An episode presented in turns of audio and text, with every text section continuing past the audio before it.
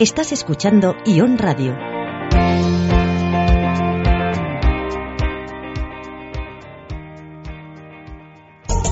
Radio Malva, la radio de la gente. 104.9 de la FM. Una emisora libre, autogestionada y alternativa. Radiomalva.org. La radio libre de los poblados marítimos. Que no nos roben las palabras. Bueno, antes de empezar el recorrido histórico, a mí me gustaría leer, mm, haciendo la revisión de, de todo el texto que hemos estado trabajando para este taller, me encontré con, con un, un fragmento de, un antiguo blog de, tabacalera de los primeros años que a mí me ha encantado y que creo que, que merece la pena compartirlo. La tabacalera somos los que estamos, porque actualmente formamos parte del espacio y el proyecto del centro. Los que hemos estado, que fuimos tabacalera y pertenecemos también a la historia del proyecto, aunque a día de hoy ya no, ya no puedas encontrarnos como tal dentro del espacio. Los que vinimos a Tabacalera y compartimos por un día, unas horas o unos minutos el proyecto, viniendo desde fuera y convirtiéndonos en centro por ese tiempo. Bueno, eh, mientras habéis estado haciendo esta dinámica que se han propuesto mis compañeros, yo estaba anotando y, y viendo qué estaba pasando, porque os preguntaréis por qué, para qué sentido tenía hacer esto. Y bueno, lo que yo he estado observando es que mm, cuando se han dado la consigna había un cierto desconcierto, decían, ¿y esto qué es? Em, cada uno así como de forma individual se iba y cogía el trocito de papel que le correspondía. Cuando os habéis juntado aquí eh, os mirabais, eh, os mirabais unos a otros, mirabais el texto, unos esperaban, otros preguntaban, se empezaban a interactuar. Incluso decía, oye, que yo tengo el final. Eh, algunos estaban más metidos, otros estaban más afuera. Bueno, eso es lo que es Tabacalera. Tabacalera es un lugar donde tú llegas, al principio no sabes, te encuentras un poco afuera, te vas metiendo y llega un momento en donde cada uno va aportando lo que tiene para que todos juntos, en interacción unos con otros, construimos esto. Y esto es lo que queríamos que vierais, que es lo que está pasando, ¿no? Y esto es lo que ha pasado en esta dinámica, aparte de otras cosas.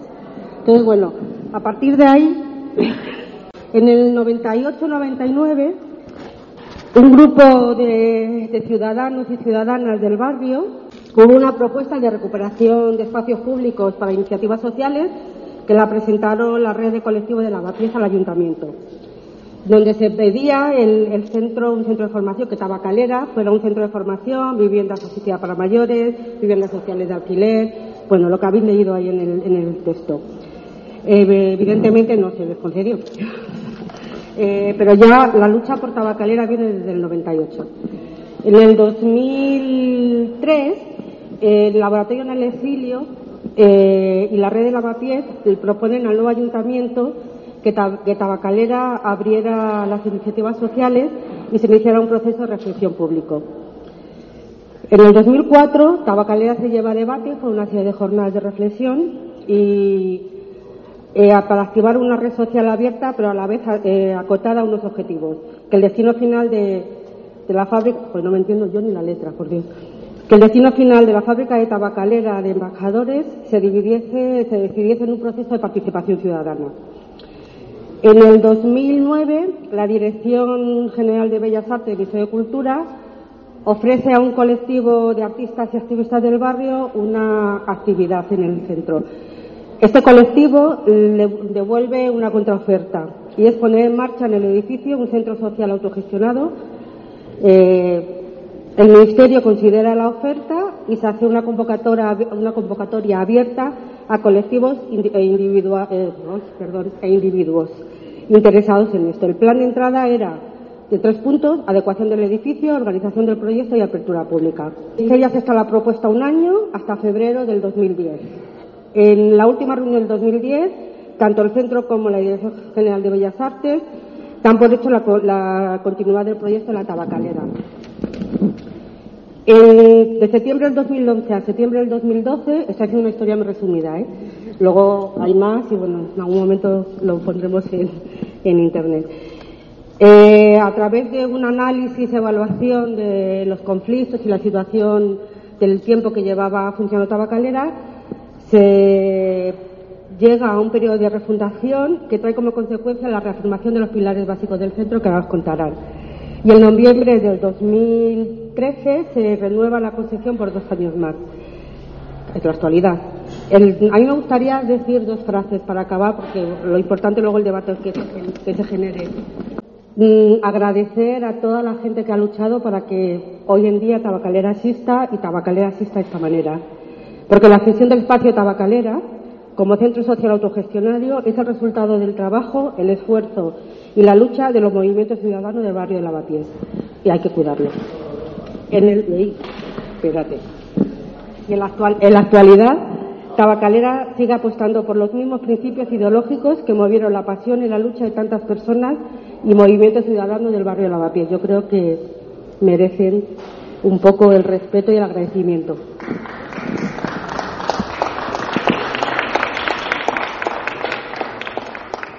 Yo os voy a hablar de los, pilares de Tabacalera.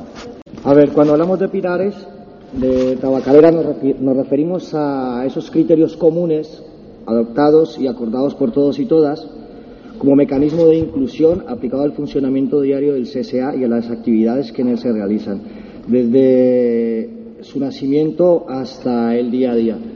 Con esto queremos decir que esos pilares que movieron, como ha comentado la compañera anteriormente, eh, durante el proceso de refundación lo único que se hizo fue afianzarlos, ponernos más firmes y poder generar conciencia a la gente que participaba en ese momento tan crítico del centro de que si movíamos esos pilares, eh, Tabacalera perdía su identidad. Estos pilares a los que nos referimos son, en primera instancia, la autogestión como mecanismo de búsqueda y creación de recursos propios y su extensión al dominio público y el procomún. O sea, hablamos de, la autogestión que, que todos sabemos y que todos estamos acostumbrados a vivir en los diferentes centros sociales. O sea, no tiene más que más. Hablamos de horizontalidad. Todos los espacios de gestión del CSA Deben de fomentar la participación y la cooperación con el ánimo de generar formas democráticas de autoorganización que ayuden a promover la participación ciudadana en la defensa de este como eh, de este centro social como un bien público. Otro de los pilares es la transparencia, o sea, los acuerdos comunes deben de ser comunicados públicamente para que el acceso a ellos sea de carácter libre y, por lo tanto, evaluables, revisables y todo lo, o sea, todo lo que podamos hacer con ellos, siempre y cuando sea necesario, siempre y cuando una persona requiera de ellos. Todo esto con el ánimo de promover la circulación de los saberes construidos entre todos y todas.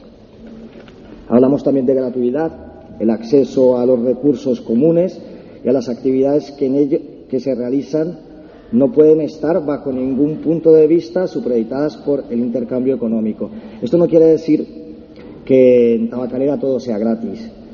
Eh, Tabacalera tiene un sistema de reciprocidad que de alguna u otra manera permite de que el centro pueda estar abierto. Es ese mecanismo que tenemos para que, para que todos los colectivos tengan de alguna u otra manera esa responsabilidad para con el funcionamiento interno del, edificio, o del edificio o del colectivo general.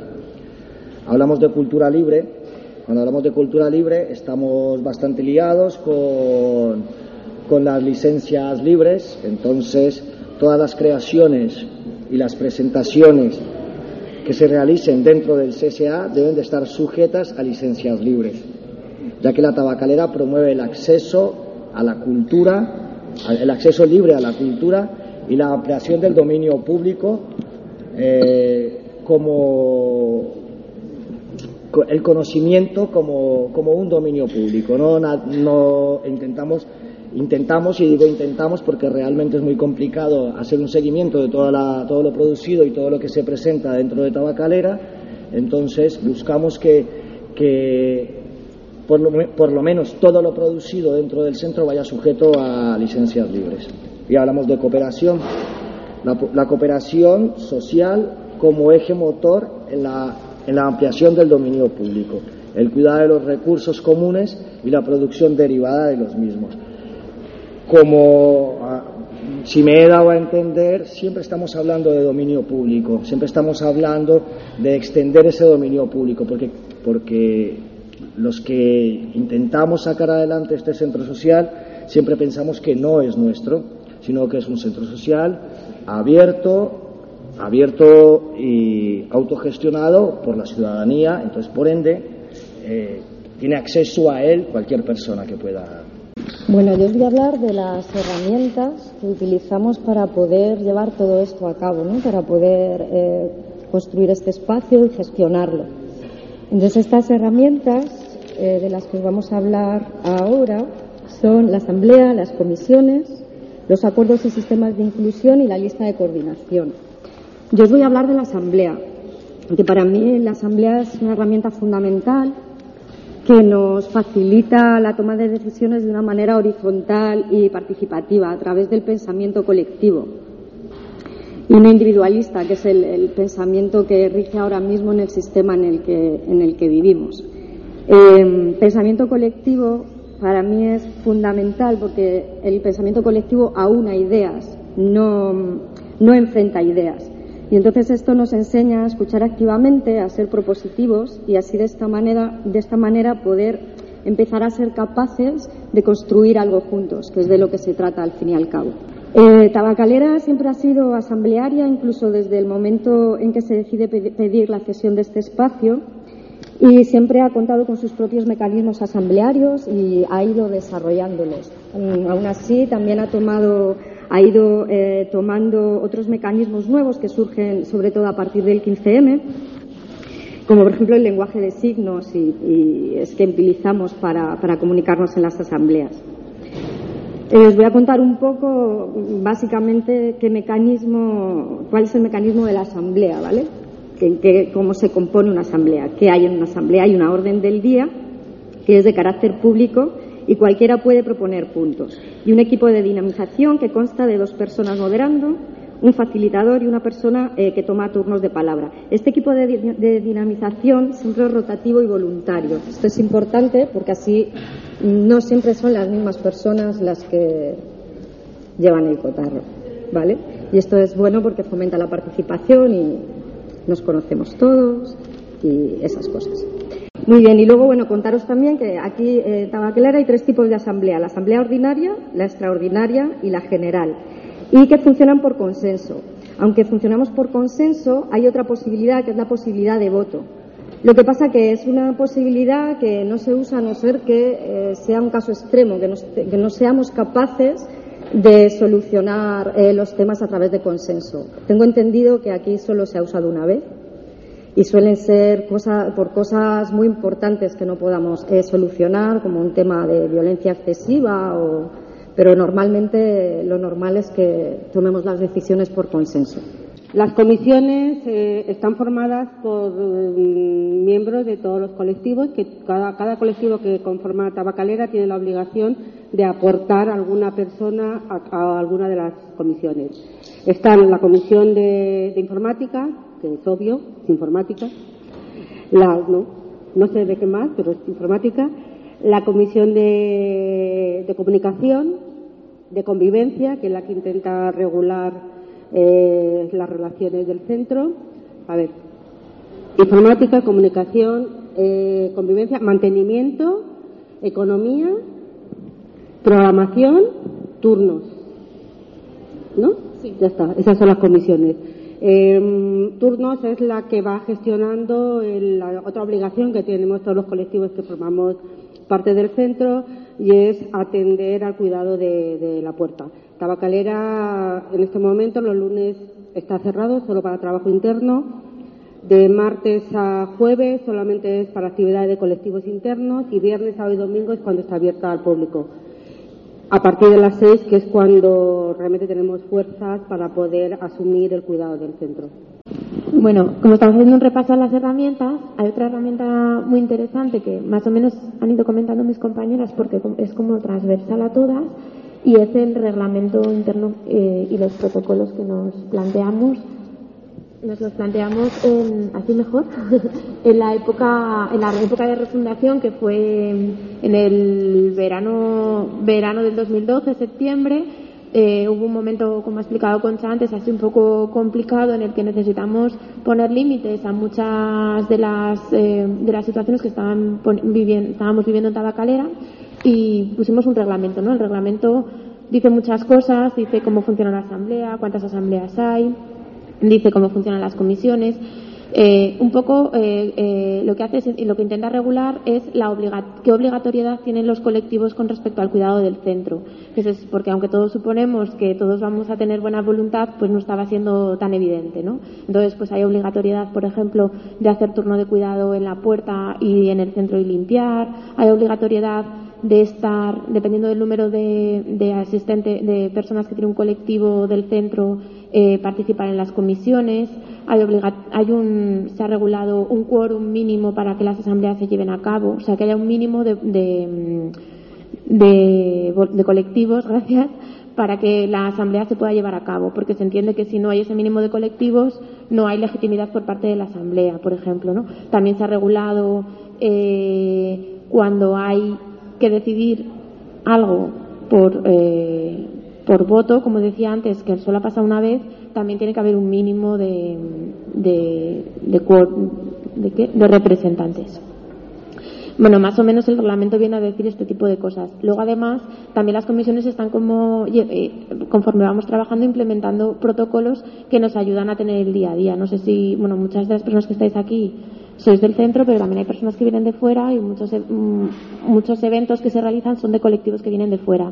Pues también tenemos un, un protocolo para la gente que viene de fuera, para, para que la gente sepa cómo funcionamos dentro y qué normas tenemos. Casi todas son eh, para regular sobre todo la seguridad y que nos cuidemos unas a otras, porque hemos, nos hemos encontrado con alguna situación complicada. Y bueno, la última herramienta, que también os la cuento yo, es que también funcionamos con una lista de distribución de correo electrónico y que la llamamos la lista de coordinación y que bueno, es muy mejorable y hay, no sé si alguno participáis en alguna lista de correo así de muchos correos, pero bueno, funcionamos las cosas que no podemos decidir en asamblea, intentamos que pasen por ahí a ver cómo las podemos gestionar o suavizar o entender mejor. Bueno, pues eh, a, mí me toca un poco hablar, está muy alto ahí, de cómo intentamos aterrizar esto en el día a día o cómo vivimos el aterrizarlo, ¿no? Todos esos principios, esos pilares que ha contado Chris, después de toda esta historia de cuatro años que ya hemos vivido, ¿no? Y a través de las herramientas que nos han contado Chris y Vic, ¿no? Pues cómo, cómo aterrizamos todo eso o en qué se concreta. Y la verdad es que lo primero que, nos sale a casi todas compartir sobre el centro, creo, cuando hablamos de él, es que es un espacio en el que estamos gente muy diversa, muy, muy diversa. Y cuando hablamos de muy diverso, eh, creo que, que, es como importante poner énfasis en que se trata de un espacio que se abrió a un barrio, Lavapiés, que probablemente sea de los barrios más variados de Madrid, ¿no?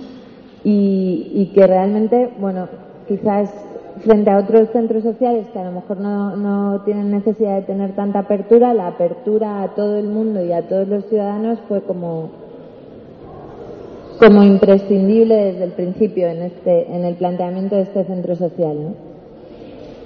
Eso hace que las personas que convivamos aquí, que convivimos aquí, tengamos suena un poco dura la palabra, pero grandes diferencias de privilegios. O sea, pues en cuestión de género hay unas que tenemos menos privilegios que otros, en cuestión de raza, en cuestión de, de precariedad, ¿no? Hay gente que estamos muy precaria y gente que un poco menos. Entonces, el, el alcanzar una convivencia y un común desde esa diversidad es como el gran reto que creo que afrontamos, bueno, que creemos todos los compas que hemos preparado este taller, ¿no? Y, y, claro, sobre todo es un reto porque estamos planteando que uno de los pilares más importantes es la horizontalidad. La horizontalidad como principio eh, que tiene que convivir como un desafío constante frente a esta diversidad. ¿no? Esta diversidad que no solo, o sea, que, que, así a nivel social podemos hablar de, de, privilegios económicos, de raza, de género, pero concretándonos ya aquí, pues hay gente que sabemos mucho más de sobrevivir en la calle, hay gente que sabemos menos, hay gente que sabemos mucho más de coordinar grupos intentando hacerlo horizontalmente y gente que sabemos menos, hay gente que tiene muchísima eh, soltura en el comunicarse cara a cara y otra que lo hace mejor por escrito, ¿no? Somos diversas en un montón de, ámbitos. Y luego también dentro del propio grupo, por nuestros hábitos y por, y por esos roles que se van asumiendo en cuanto llevas un poco en un espacio, ¿no? Pues somos muy diferentes si llevamos más tiempo en el centro o llevamos menos, nos colocamos ante el común de forma muy distinta, si somos más inseguras o, o menos, ¿no? Y, por ejemplo, otra cosa que es muy diversa es si conocemos mucho los acuerdos o no los conocemos, si podemos remitirnos a ellos sobre, sobre ante cualquier circunstancia que surja o no. Bueno, pues toda esa es la diversidad que, que integramos y que en esta lucha porque la horizontalidad sea real se concreta como muchas dicotomías. Y se nos han ocurrido como nombrar algunas, algunos problemas así comunes de dilemas ¿no? que nos surgen cada poco y que seguro que si hubiera aquí compañeros de otros centros sociales muchos los compartirían. Pues uno es como el conflicto entre las necesidades y deseos personales y las necesidades y, deseos grupales y, y, bueno, sobre todo partiendo de, como decíamos antes, la, la dificultad social del entorno de tener en cuenta el común, pues como que hay una dificultad muy grande para, para ver al otro, ¿no? Ahí fuera, y entonces aquí pues también nos la traemos. Y ejemplos de esto hay todo el rato, pues a lo mejor tú quieres abrir el centro en un momento dado a una hora X y sostener eso por el común, se puede o no se puede, o bueno, como ese ejemplo muchos otros, ¿no? Que afortunadamente al ir generando estructuras y acuerdos conseguimos en la medida en la que podemos eh, dar satisfacción a cuantas más de nosotras mejor, pero no siempre se puede. Otro problemón es eh, pues el pensar y querer y soñar con la cultura libre y la seducción que tiene la propiedad privada como tal. Entonces aquí nos encanta creer en la cultura libre, pero cuando nos vemos ante la posibilidad de privatizar un espacio que sea mío, pues también hay cierta atracción, ¿no? Por esto, pues porque vivimos en medio de una precariedad que nos hace que nos hace necesitar espacios propios y que nos hace difícil el compartirlos. ¿no? Y ahí me gusta mucho una frase de, de esta mujer, Úrsula K. que dice esto de si no lo quieres compartir no lo puedes usar. ¿no? Pues eso, si no lo quieres compartir, no lo puedes usar. Es un principio que nos cuesta muchísimo aplicar, por mucho que creamos en, en la cultura libre, pues porque estamos muy en precario y a lo mejor tener un garito pequeñito un espacio solo para ti es algo que la sociedad ahí fuera no te ha dado. Otro de estos dilemas es el de la horizontalidad versus verticalidad. Bueno, pues obviamente porque ahí fuera todo está vertical y está puesta por lo horizontal no es fácil. Y nos damos cuenta en, esta experiencia ¿no? de, de, que el poder es muy seductor. O sea, esto de la erótica del poder es real y lo compruebas en cuanto te juntas tres. O sea, es así. Y yo creo que el aprendizaje, bueno, creemos que el aprendizaje que estamos afrontando aquí es que aunque cada una nos sentamos muy seguras de lo que yo personalmente quiero para este grupo que somos tabacalera, yo personalmente quiero para este centro social, cuando yo estoy trabajando por el común no estoy trabajando por eso que yo quiero, tengo que trabajar por eso que el grupo quiere y puede sostener, ¿no? Y ese separar lo que tú quieres de lo que el grupo quiere es un ejercicio que no nos ha resultado fácil, en, que creo que es un camino en el que estamos todas y, y, que afrontamos como reto todo el día, ¿no? Porque la horizontalidad es eso, es separarte de tus deseos para contemplar el común, entonces no es fácil. Otro, otro de estos dilemas, pensando ayer, era el de obligatoriedad eh, versus reciprocidad, ¿no?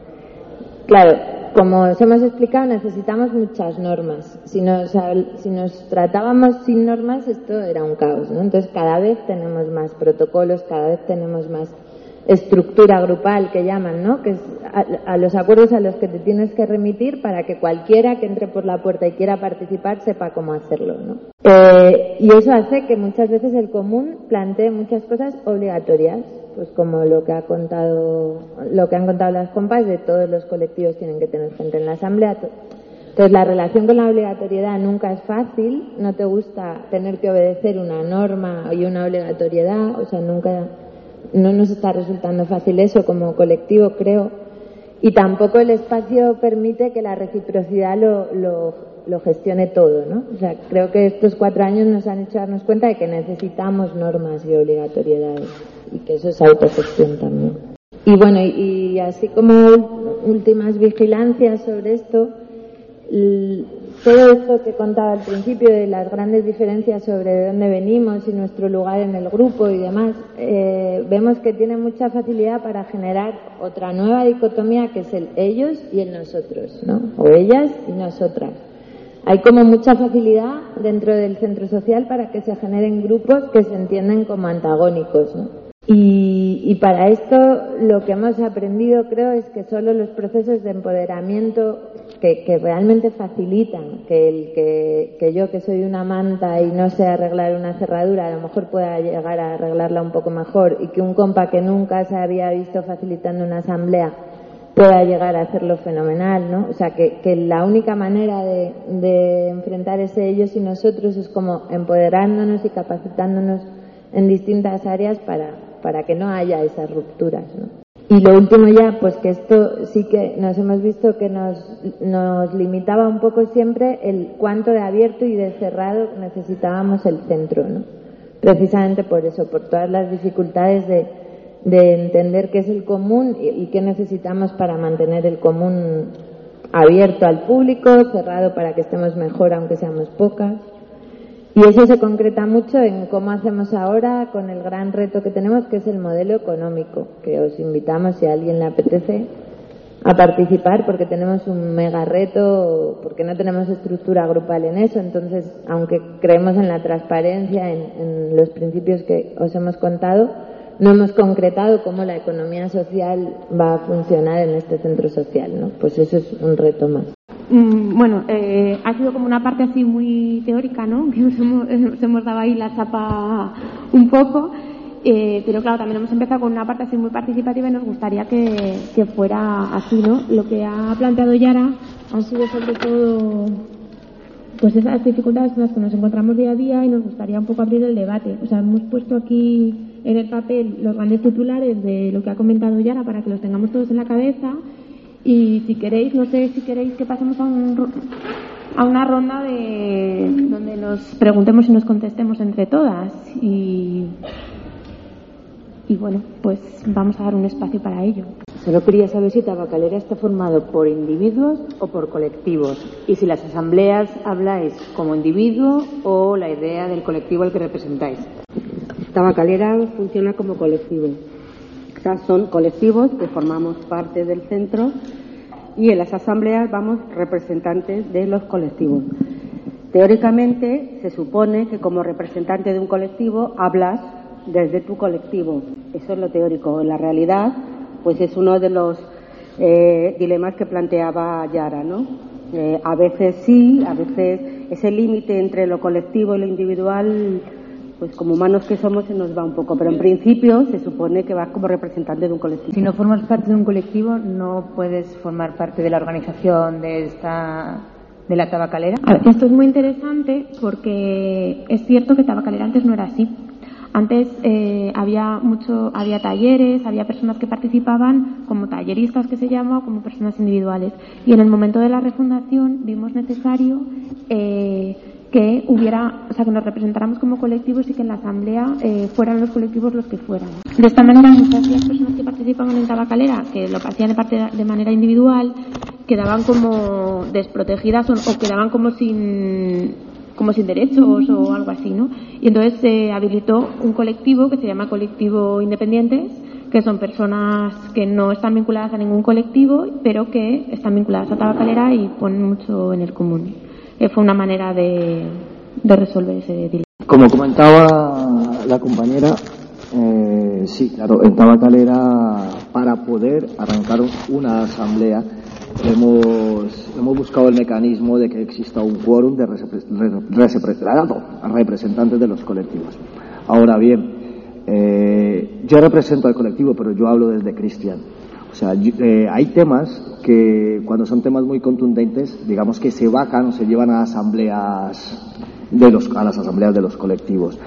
Y se busca que, esa representación sea consensuada desde los colectivos, que no, que no sea. Esto, esto es en temas muy contundentes, vamos. Ahora bien, asambleas, asambleas ordinarias eh, aunque yo sea representante de mi, de mi colectivo, yo hablo desde, desde, mi punto de vista. O sea que si tú puedes asistir a una asamblea de tabacalera, ahora bien, en el momento en el que tengamos que tomar una decisión, son los representantes de los colectivos los que cuentan para, para el resultado final. Sí, eh, bueno, una pregunta sobre el tema del consenso. O sea, eh, parece que la asamblea supone que a la hora de determinar se determina por mayoría, ¿no? Entonces yo no tengo muy bien entendido lo del consenso. ¿Cuándo hay que elaborar un consenso para tomar una decisión o cuándo no? Porque como ahora eh, hablamos de la democracia participativa, asamblear y tal, nos meten mucho el consenso y como el consenso siempre ha estado mucho ahí en este camino de la transición y un poco esto, pues eh, estoy un poco hecho el lío. No sé cuándo hay que consensuar y cuándo no, cuándo se toma por mayoría una decisión o cuándo se consensua. Es, muy interesante porque, mm, en el momento que decidimos que la asamblea era un colectivo, nos planteábamos cómo era la toma de decisiones. Entonces, no queríamos perder, no queríamos perder la, la, importancia que tiene el consenso para nosotras, ¿no? Porque, eh, ¿qué significa consenso? Significa que ponemos un tema en la mesa, estamos en contra o estamos a favor, pero nos vamos poniendo de acuerdo, o vamos encontrando soluciones eh, más cercanas hasta que encontramos una solución que nos guste. Eh, a la asamblea puede venir el que quiera y en la asamblea se trabaja el consenso, o sea, eh, vamos eh, sobre las ideas o sobre las problemáticas, vamos trabajando hasta que intentamos conseguir un tema. Si no se puede resolver en una asamblea, se lleva para la siguiente, que cada uno se lo medite, que se lo lleve a casa, que busque soluciones, que no se soluciona, se intenta depende de qué trabajos, o sea, o qué cuestiones, en algún momento pues se busca un trabajo, un trabajo de grupo que lo, que mm, un trabajo, un grupo de trabajo que profundice sobre el tema, luego lo lleve a la asamblea, se vuelve a debatir. O sea, es un proceso de, de mucho ida y vuelta y también de pensar que las decisiones no se toman ya. Eso también ha sido un trabajo que, que, hemos hecho a lo largo del tiempo. Pero sí que es verdad que ha habido algún tema que va, vuelve, va, vuelve, y que no hay manera. Entonces es cuando acudimos al voto por, por colectivo. Por colectivo es en ese momento y solo en ese momento cuando es que no hay manera de tomar una decisión porque siempre hay alguien que está en contra porque no, no hay manera. Pero lo, que comentábamos antes es que solo lo hemos tenido que hacer una vez desde que pusimos este reglamento, lo cual es muy interesante. Que yo tengo dudas también sobre la participación en las asambleas.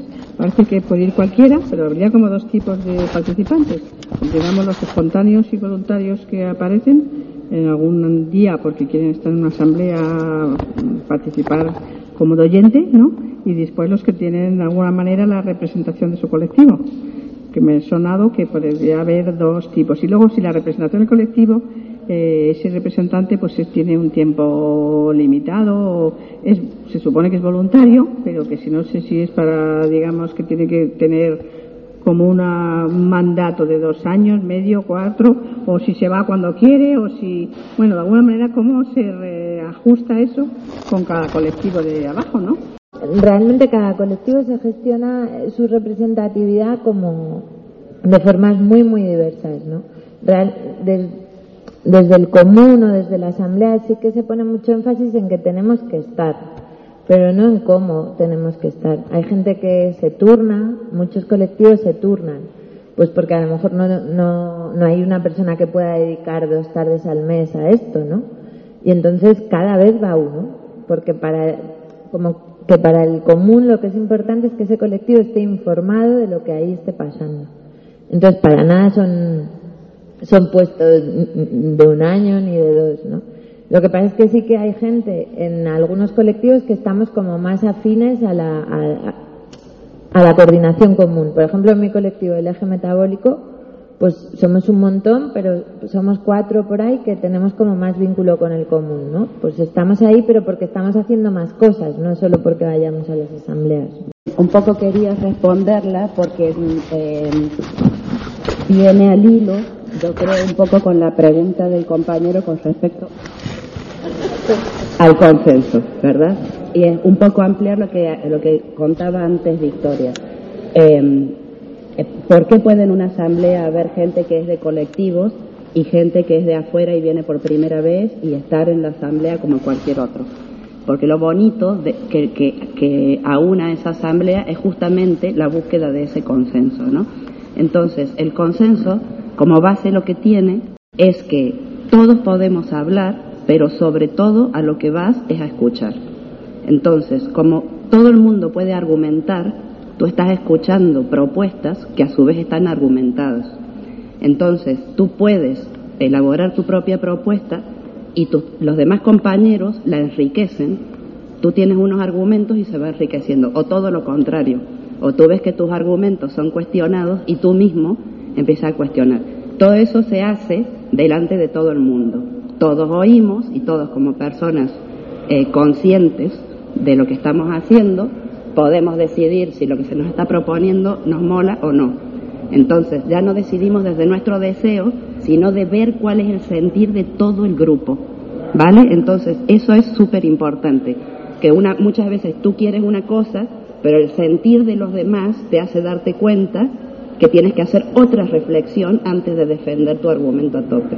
Y eso es lo bonito de buscar un consenso. Cuando se toma una decisión por consenso, todas las personas que forman parte de la Asamblea eh, tienen derecho a consensuar.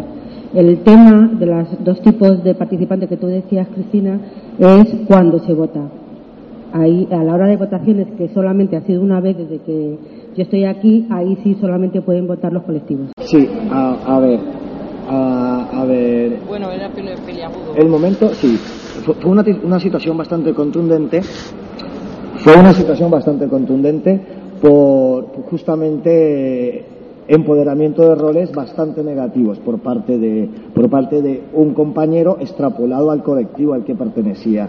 De hecho, lo que se lo que se tuvo que votar fue la expulsión del colectivo del centro. ¿Por qué? Porque era un, porque era, era un colectivo que primero no respetaba el sistema de funcionar del centro, segundo todos los acuerdos que, que están sobre la mesa y que intentamos que todos y todas lleguemos a respetarlos, no, no los respetaba ninguno.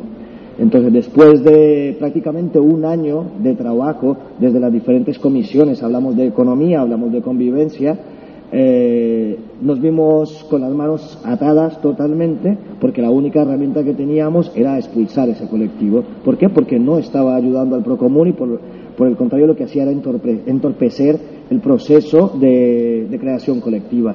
Entonces, eh, es bastante difícil hablar de este tema, aunque, aunque yo creo que la, esta herramienta como tal, el haberla usado expresamente para, para temas de maltrato, eh, para un tema de maltrato, maltrato al común, a las decisiones comunes, yo, yo creo que ha sido bastante bien usada. de hecho, yo no estoy para nada de acuerdo con la votación, aunque me repliego a la decisión del común y creo que si hemos encontrado esa herramienta para poder solucionar problemas que tienen un trasfondo tan, tan complicado, pues es la herramienta que hemos encontrado. Posiblemente dentro de un año tengamos una herramienta que nos permita que no tengamos que votar, pero hasta el momento hemos llegado hasta allí. Eh, soy José, yo tenía, una, dos preguntas habéis hablado de, tres asambleas, ¿no? Entonces, si podéis decir básicamente cuál es la función de cada asamblea, general, eh, ordinaria y extraordinaria, si no me equivoco. Y luego en el tema de, cómo dinamizáis las asambleas, había hablado de dos personas que dinamizan, una persona que, que hace, eh, que, la, que la facilita, y me gustaría saber si estas personas que se van rotando están formadas y cómo se coordina la dinamización con la facilitación. Es muy interesante lo que preguntas porque la verdad es que em, em, eh, no es que un día nos sentáramos y dijéramos así lo vamos a hacer, sino que lo fuimos construyendo, ¿no? Eh, sí que nosotras en el proceso de refundación tuvimos un momento que nos dimos cuenta que las asambleas no funcionábamos y que necesitábamos que alguien viniera de fuera. y vino la gente que estaba llevando la asamblea de 15M de Lavapiés, vino a echarnos una mano.